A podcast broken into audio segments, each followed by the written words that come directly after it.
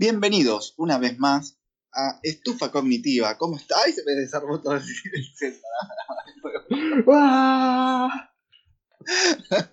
Ahí estamos, ahí estamos, ahí estamos. Bienvenidos a Estufa Cognitiva una vez más. Acá estamos, yo soy Julián, me acompaña siempre Mati. Mati, ¿cómo estás? Todo bien, brother. La verdad que súper bien. Esta semana me, me trató muy bien. Sí, como que fue una semana súper tranqui, ¿no? Como que no pasó nada que nos altere mucho, ¿viste? No, No. no se nadie, no, no, no hubo un, un diputado chupando una teta, no, no pasó nada. Tal cual. Y no solo eso, sino como que sentí en la calle como que hubo calorcito primaveral, entonces como un poco de resignación hacia todo lo que es virus, economía y política y como que están todos chill. Claro, sí, es verdad, ahora empezó el calorcito. O igual ayer hizo un frío que me congeló los vuelos. Mal, yo, Porque yo saqué, saqué la frazada, saqué el cubrecama, saqué todo, porque hacía calor. Hizo una fresca, tipo, estaba durmiendo y me levanté con una cagadera, ¿viste? Cuando te mucho frío y te agarra cagadera. sí, no, no, no me pasó nunca, pero bueno, cada uno con sus temas. Ah, boludo, a decir que nunca te pasó que tenés frío y te fumas un cigarro y te agarra de cagar. Mm, No, no sé si es por el frío, capaz que por el cigarro y porque como dulce de leche del frasco, boludo. por la mala alimentación que tenemos. No, bueno, cuestión. Me cagué de frío, así que nada. eh, volví a sacar la frazada del cubrecama todo y lo tiré arriba. Brother, Pero sí, no tal. Vos sabés que me pasó, pero exactamente lo mismo. Ayer hice lo mismo, saqué la frazada, o sea, ¿cuándo fue? Ayer que fue, viernes. El jueves, al, el viernes a la mañana saqué la frazada y puse una frazadita más, más liviana, ¿viste? Más primaveral. Y a la noche Sí. cuando me voy a acostar, un frío, boludo. Tuve que sacar la frazada, el acolchado, todo. Sí, boludo. eh, un- es que no sé, odio esta época. En realidad no me encanta, pero odio es- como estos momentos de esta época que como que hace calor, calor, calor y de golpe, pum, un día de frío. Claro, O lo mismo pasa en el- cuando empieza el otoño, que empieza a hacer frío, frío, frío y pum, de golpe un día de calor. claro. Ahora, como, hace frío o hace calor, no me rompa la bola. Ahora porque, ahora porque estamos mucho tiempo dentro de nuestras casas, ¿viste? Pero esta época es una verga generalmente porque tenés que salir a la mañana con un busito y después el busito ese te lo metés en el orto hasta las 5 o 6 de la tarde, boludo. Sí, con un calor, todas las bolas transpirando. Claro. Sí, y- igual eh, como que me agradezco esto que decís vos de estar en nuestras casas, porque mi casa es, es muy rara, porque siempre, siempre hace frío en mi casa, Sí. adentro. Ya sea invierno, ya sea verano. Sí, una casa fresca. Ahora que la cuarentena la pasé re mal, porque todo el invierno cagado de frío dentro de mi casa. Pero ahora en el verano, cuando todo el mundo esté recagado de calor, yo voy a estar refresquito acá. Che, ¿y viste eso que me dijiste que cambiaste las frazadas? Te hago una pregunta y tenés que ser 100% sincero. ¿Cada cuánto Sí. cambias las sábanas? No tengo una fecha estipulada, es depende. Eh, capaz que hay veces que las cambio una vez por semana, o hay veces que la recuego y la cambio, no sé, a los 20 días, 25 días. Una mugre, pero bueno, eh, depende. Ponele ahora que en la- este último mes, que estuve súper encerrado y demás, porque eh, nada, tenía que tener algunos cuidados respecto a saludes de familiares mayores, entonces no, no quise contagiarme de nada. Sí, sí. Eh, y estuve re encerrado mal, la cambié creo que ayer o antes de ayer, y hacía como un mes que no la cambiaba. Pero, Claro, sí. pero si no, eh, no, supongo que el promedio es cada dos semanas, Sí. o cada 15 días de la semana. Mi promedio también, pero ese promedio empezó a ser así hace, no sé, hará un año y medio, dos. Antes las cambiaba cada dos meses, boludo, no sé, una mugre. Yo me sentía sucio porque la cambiaba una vez cada 15 días, cada 20 días. claro. No, a ver, es que la verdad es que yo soy muy tirado para sinceramente. O sea, hay veces que ni siquiera desarmo la cama, onda de que me acuesto arriba el cubrecama vestido y me quedo dormido así para Sí. ya despertarme el otro día y no tener que cambiarme. Ahora estoy intentando cambiar algunos aspectos de mi vida. Sí, sí, sí, me parece fundamental que los cambies. No, y eso, eso también me pasaba antes, que antes de que esté la cuarentena, ponerle que yo iba y venía a Rosario y a veces me quedaba días allá, volví y demás, como que no tenía mucho uso de la sábana. Claro. Ponele, de los 7 días a la semana estaba 3 durmiendo acá. Y después estaba la cama hecha sin que nadie la use, no se ensuciaba. Claro, tal cual. A mí me pasaba lo mismo, ¿viste? Como cuando yo cursaba, cursaba en Rosario y volvía los fines de semana al pueblo, entonces me pasaba algo parecido. Igual, eh, yo me acuerdo, por ejemplo, en- cuando estuve trabajando una temporada, era una casa donde éramos seis y había una sola habitación. En la habitación dormían tres chicas y los tres chicos dormíamos en el living. Yo dormía en un colchón inflable. Y me acuerdo patente que yo entraba a trabajar casi siempre al mediodía y a veces a las 8 de la mañana, re temprano. Y nevaba, todo un frío bárbaro. Y a veces yo salía de caravana, volvía a las 3 de la mañana con los pibes y no lo podían creer, porque yo agarraba y me vestía como para ir a trabajar y me iba a dormir. Claro, con zapatillas y todo, boludo, entendiendo despertarme e irme. Alto, alto life hacks. Sí, olvídate, boludo. A mí me reservía. Sí. sí, bueno, yo a veces lo que hacía era cuando iba a la escuela más que nada y era un pendejo adolescente sucio y muriento, era que me, iba, me acostaba cuando usaba la remera de la escuela de pijama. Qué hijo de puta. Así después no tenía, no tenía cosas, no tenía frío para cambiarme. Qué hijo de Porque un frío, en invierno, en invierno, obviamente. Sí, obvio. Porque un salir de la cama y ponerse ropa fría. Posta, boludo. Yo me acuerdo que cuando era pibe me pasaba lo mismo. Agarraba, me despertaba y me ponía la campera. Y después cuando me tenía que poner la remera de, de la escuela, era como, uh, me tengo que sacar la campera, chabón, ¿cómo hago? Sí, qué, qué épocas cuando íbamos a la escuela. Qué lindas épocas. Yo la pasé re bien en la secundaria. Yo sé que hay mucha gente que dice que si extrañas la secundaria sos un pelotudo, qué sé yo más, pero yo volvería un tiempito a la secundaria, a hinchar las bolas nomás. Sí, la verdad es que sí, yo también. Yo, más que nada, el tema de la dependencia, boludo. Onda de que no te tenés que preocupar tanto de la economía, no sé, no sé. La ignorancia es salud. No tenés que preocuparte de nada, básicamente. Tenés que. La única preocupación es levantarte para ir a la escuela. o sea. Sí, no, a mí Eso. me levantaba mi mamá. Sí, bueno, había veces también, pero a veces no, porque no estaba y tenía que levantar solo. Obviamente, ¿sabes cuántas veces falté por eso? Pero- No, obvio. Sí, ¿a qué, hora te ¿a qué edad te empezaste a despertar solo? ¿Cómo a ser tipo 100% responsable de tus horarios?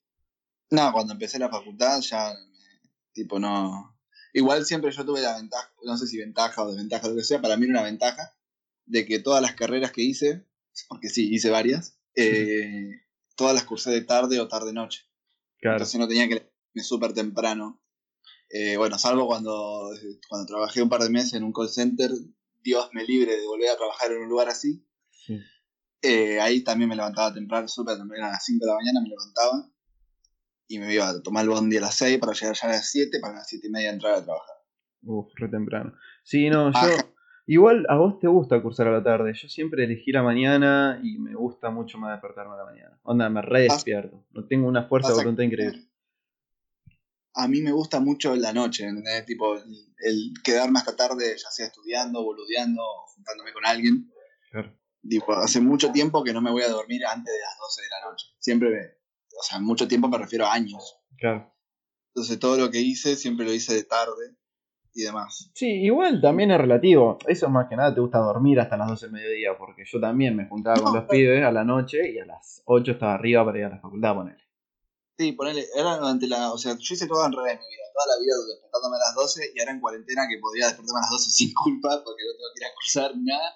Empecé como a cambiar eso y ahora me levanto como muy tarde, muy tarde a las 10. Claro. Es como lo más tarde que me levanto. Igual está bueno, es como una, es como una maduración. No por despertarse temprano, sino por afrontar tus cosas. ¡Oh, re psicológico! Juanpe, Guapi, vení.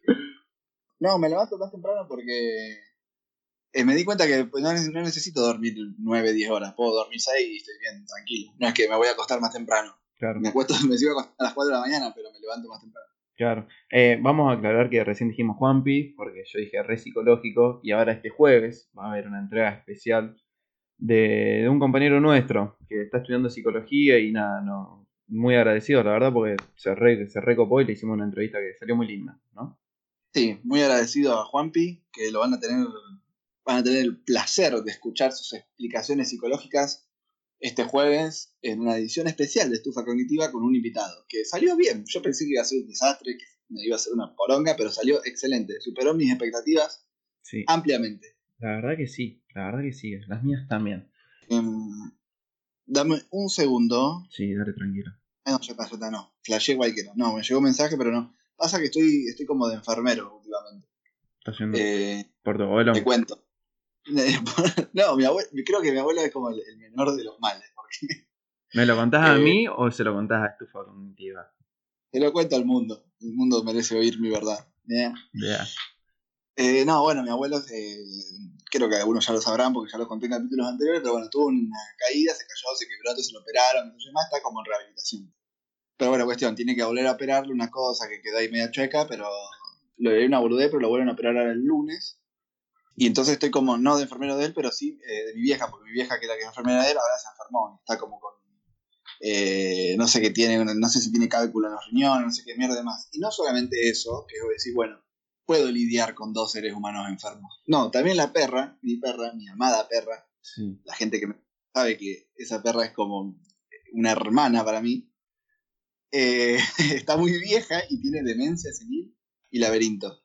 Y vos no sabés el, el martirio que es tipo cuidar a tres seres humanos enfermos y con cada uno con cuidado distinto, es como que necesito vacaciones. A tres seres, porque el perro no es humano. Claro, tres seres. dos. Es mucho para mí, yo no me sé cuidar ni solo, ¿me entendés? No puedo cuidar a tres. Claro, de repente te cayó una responsabilidad que no solo que no pediste, sino que nunca te preparaste. Sí, el otro día, por primera vez en 15 años y medio, la perra me mordió. Porque le tengo que dar unas pastillas y que no las toma de ninguna forma, no se la podemos dar con queso ni con nada. Entonces hay que tipo mandársela en la garganta y hacerla que trae. sí. Y, y el reflejo voluntario fue cerrar la boca y me mordió todo el dedo. Esa perra. Ya probó la sangre. Pero, o sea, creo que 15 años hace que está acá y jamás me mordió hasta hoy. Nunca te había levantado la mano. Eso es violencia. No, bueno, no vamos a hacer chistes sobre violencia. Violencia, violencia humana. violencia a los humanos. Así que bueno, bueno, y dentro de las cosas que nos traen hoy al podcast, yo tengo una inquietud, porque mirá lo que me acordé, boludo. Se me, ¿Viste cuando se te desbloquea un recuerdo? Sí.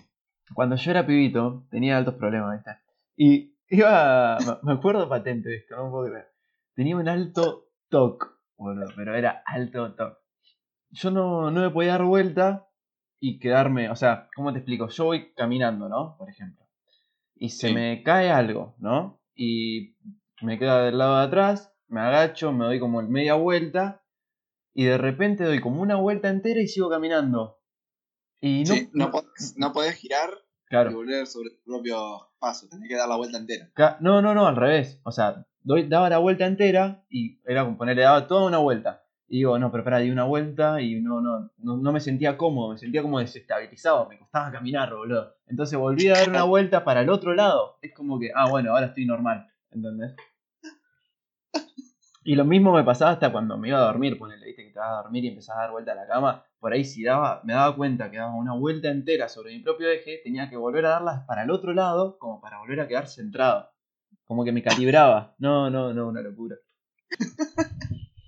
Sos un pelotudo, boludo. Igual, igual, o sea, tu talk es como que me- es gracioso porque me imagino a vos haciéndolo. Pero yo he tenido talks más o menos iguales, Claro. parecidos. Eso te quería preguntar justamente. ¿Qué tocs fuiste superando a lo largo de tu vida? Porque yo ese ya lo superé. Ya, ya está. Yo tenía uno cuando era más pibe, más, más cuando iba a la, escuela, ponele, que, por ejemplo, yo tengo, bueno, como cualquier ser humano promedio, tengo dos manos. Sí, Hay gente que no, pero está todo bien con esa gente que no, pero yo tengo dos manos. sí. Bien, y ponele con mi mano derecha, no sé, eh, agarraba una lapicera, ponele, y hacía fuerza, la apretaba. Y sentía que en mi mano izquierda tenía que apretar algo también, si no me quedaba como desequilibrado el, El apretaje. Sí, sí, sí. Entonces tenía que agarrar otra cosa con mi mano izquierda y apretarla, pero ponele, si la lapicera era un objeto eh, totalmente intrascendente y con mi mano izquierda agarraba, no sé, la billetera, que era un objeto más importante, tipo tenía que agarrar algo más con la derecha. No, porque la- Uh, ahí hay había hecho la misma presión con las dos manos, pero la izquierda era más importante porque había agarrado la billetera. No, Me da mucha vergüenza contar esto, porque tuve como tres años haciendo esta pelotuda. ey, boludo, alto no tenía boludo. 11 años, tenía como 17. No, sí, sí, no, yo lo que te digo de darme la vuelta también, era en la secundaria. Sí, sí, sí, era un pelotudo, básicamente. Sí, Pero ey, bueno, esos, esos talks los fui superando. O sea, no, no, no sé si los fui superando, como que se me olvidé. claro, Qué sé yo, había cosas más importantes que preocuparse, como de no olvidarse de car- cargar la sube, por ejemplo. claro. Che, y. No tenía tiempo para apretar dos tarjetas sube, tenía que cargar una y correr porque se me iba al bondi. Claro, ¿y cómo calculabas el nivel de importancia? Depende de qué tan importante era, sea el objeto. Y pero, ¿cuál era tu nivel de importancia? Porque vos decís eso, pero para una persona puede ser más importante la lapicera que la billetera. Poné. Ah, no Mati, lo- los estándares de importancia variaban con, con el humor del día. Claro. No, no había un, un inventario de cosas importantes a cosas menos importantes. ¿Y qué te llevó a apretar la lapicera con la mano derecha? Era como, decir, la apretaste sin querer y, uy, apreté esto sin querer, tengo que apretar otra cosa, ¿así? A veces sí, y a veces era simplemente el hecho de que sabía que tenía ese toque y digo, lo aprieto. O sea, era como un fuera de impulso, impulso de estupidez. Claro, claro. Otro, otro toque que superé también a lo largo del tiempo, me acuerdo de cuando era, esto sí lo superé ya, lo habré superado cuando terminé la primaria, o no, segundo de la secundaria capaz, que iba a la casa de mi abuela, me acuerdo patente, y mi abuela siempre subía y bajaba volumen y me acuerdo que el volumen justo era el 11, para que se escuche bien, y yo no podía. Sí. Entonces yo cuando Claro, porque- estaban todos durmiendo lo ponía en 10 y después lo ponía en 12 a la- al mediodía. Y mi abuela por ahí lo bajaba y yo me re enojaba, boludo. Y mm, nada, toda la vida haciendo eso. Y hoy en día yo no chupo un huevo, lo pongo a volumen que, que queda y fue. hay gente que no puede dejar el volumen si no es múltiplo de 5. Sí, O o, si no es número, o no es número impar. No sé la verdad qué clase de traumas tuvieron de pequeño esa gente, pero espero que lo puedan solucionar porque la verdad que me parece un toque súper estúpido. sí, no, pero le pasa a un montón de gente, a un montón, a un montón. Sí, sí, sí, es muchísima gente, creo que es un toque. Realidad no sé si es un toque, es una pelotudez que es muy común. Claro, nosotros estamos hablando, diciendo TOC como... Pero, Pero sí, no, en, en lenguaje coloquial. Es claro, un toque de, de enfermedad, para eh, de una patología tal, sino un toque de, de pelotudez. Sí, ¿algún otro TOC pelotudo tuyo? Eh, no, TOC no, pero sí un tic. Tenía un tic cuando era más chico de apretar mucho los dientes. Bruxismo. Sí, pero no porque no lo hacía mientras dormía ni, ni nada, sino que tipo, era, lo hacía a conciencia. Y tipo lo apretaba y un ratito nomás, y después lo sacaba. Y después lo volvía a apretar y lo sacaba. Claro. Yo te, igual yo te he visto en un par de fiestas apretando los dientes.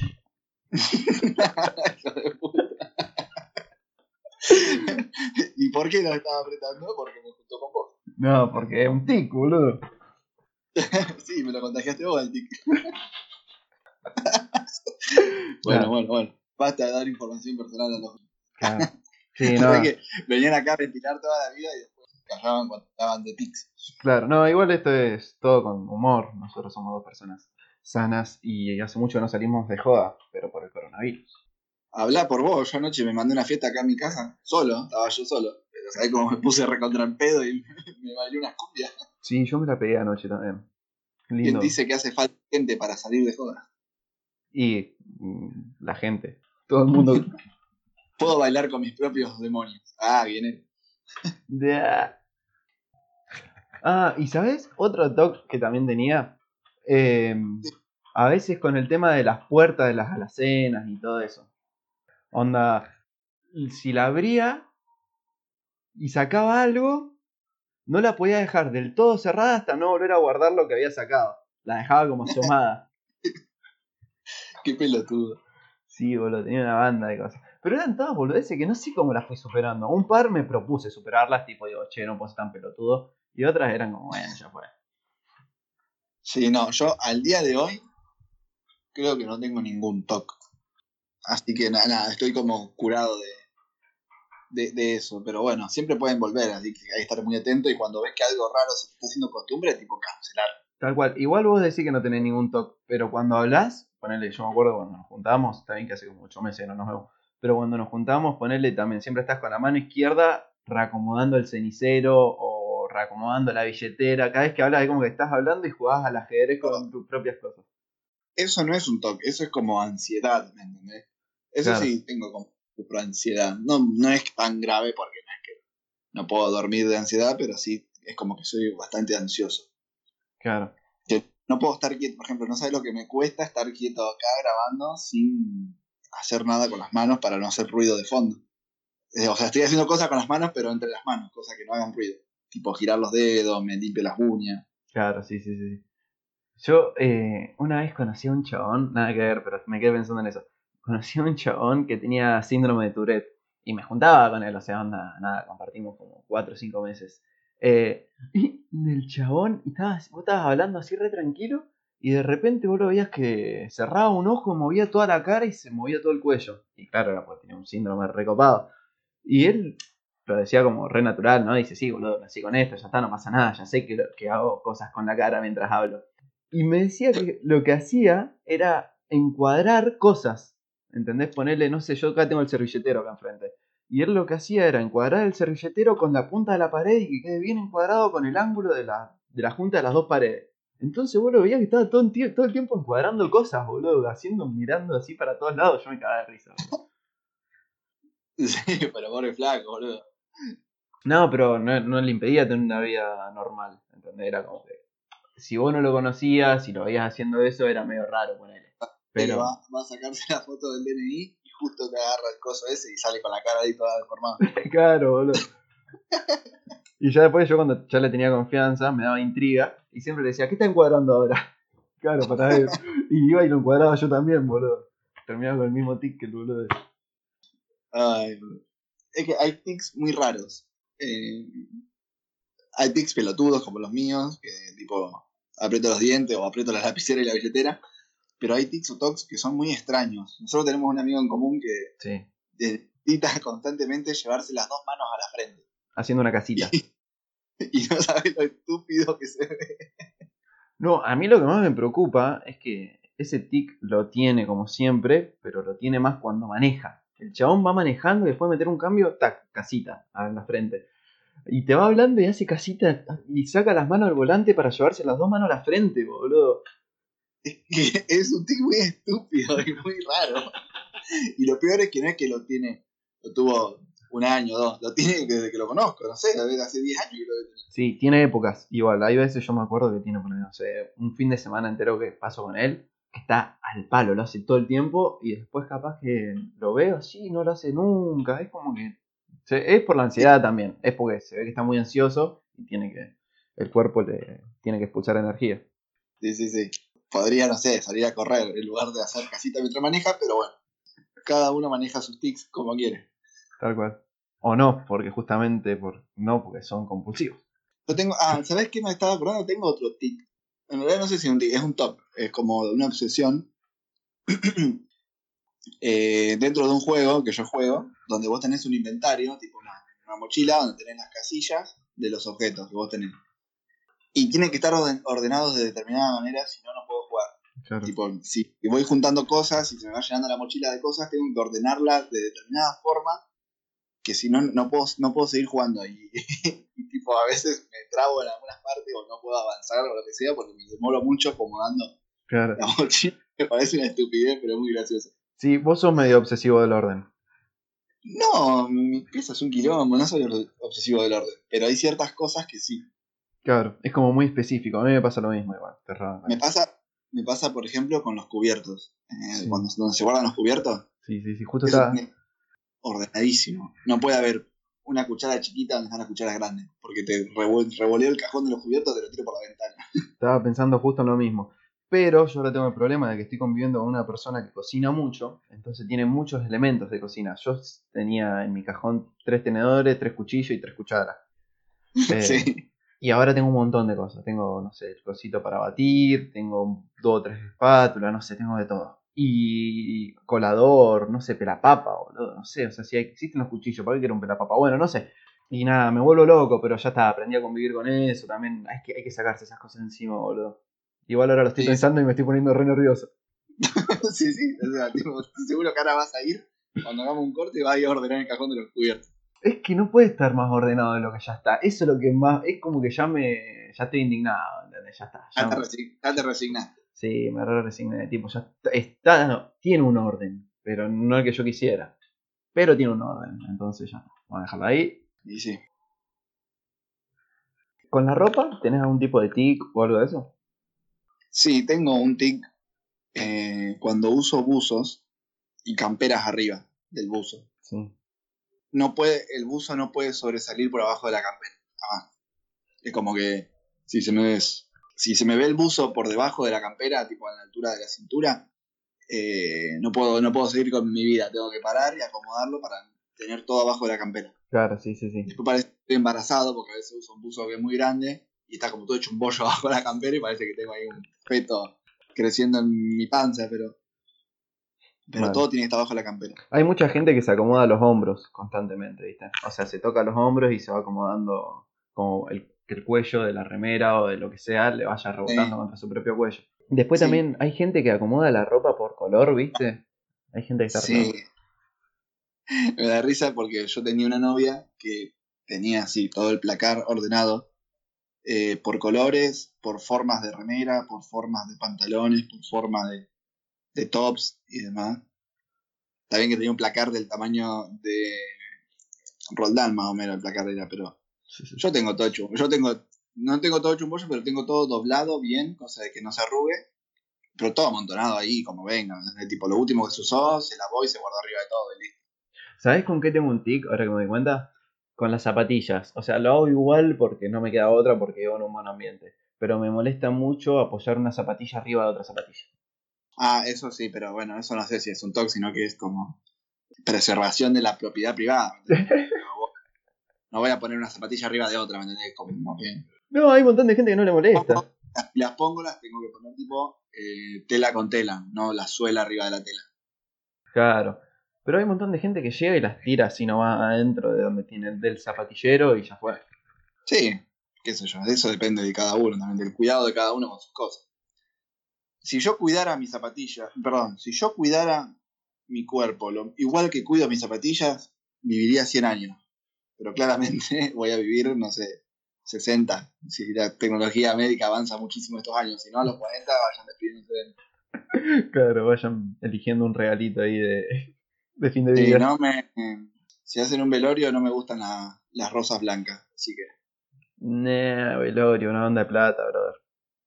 Ah, bueno, qué sé yo, eso me chupa un huevo, yo voy a estar muerto. Pero a mi familia, si quieren hacer, si por mí tiren el fiambre al río, a mí me da lo mismo, acá estoy muerto. Tal cual.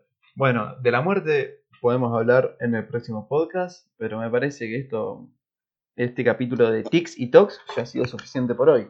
Sí, no- esto no va para más. Ya no, no aguanta más. Eh, estamos perdiendo rating. Nah. Claro, yo me tengo que ir Eh. a acomodar el cajón de los cubiertos ya, antes de volverme loco. sí, yo tengo que ir a un velorio, así que. No, no, qué garrón ir a un velorio. Bueno, ahora vamos a hablar en el próximo capítulo. Así Por el momento, hasta acá hemos llegado con este capítulo, eh, con este nuevo episodio de Estufa Cognitiva. Nos pueden seguir en las redes sociales, tanto a mí como al Matic, como al programa, sobre todo al programa, síganos, arroba estufa cognitiva en Instagram y en Twitter también, aunque no lo usemos mucho, está ahí si lo quieren seguir, Sí. eh, son bienvenidos. Y después nos pueden seguir a nosotros. A mí me pueden seguir en Instagram, más que nada, en arroba mati con dos latina punto romero. Y en Twitter, la verdad es que no, no, no me sigan, porque no lo uso. A mí sí, síganme en Twitter, que lo uso bastante, arroba julipedre, y en Instagram lo mismo, arroba julipedre, también eh, subo bastantes pelotudeces y demás.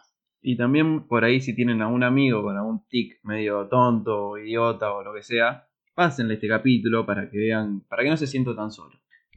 Claro, para que vea que no es el único en el mundo que es un pelotudo. Acá Claro. hay dos pelotudos que están dispuestos a ayudarlo. Claro, acá hay dos pelotudos que están dispuestos a hablar pelotudeces para que los pelotudos se sientan menos pelotudos.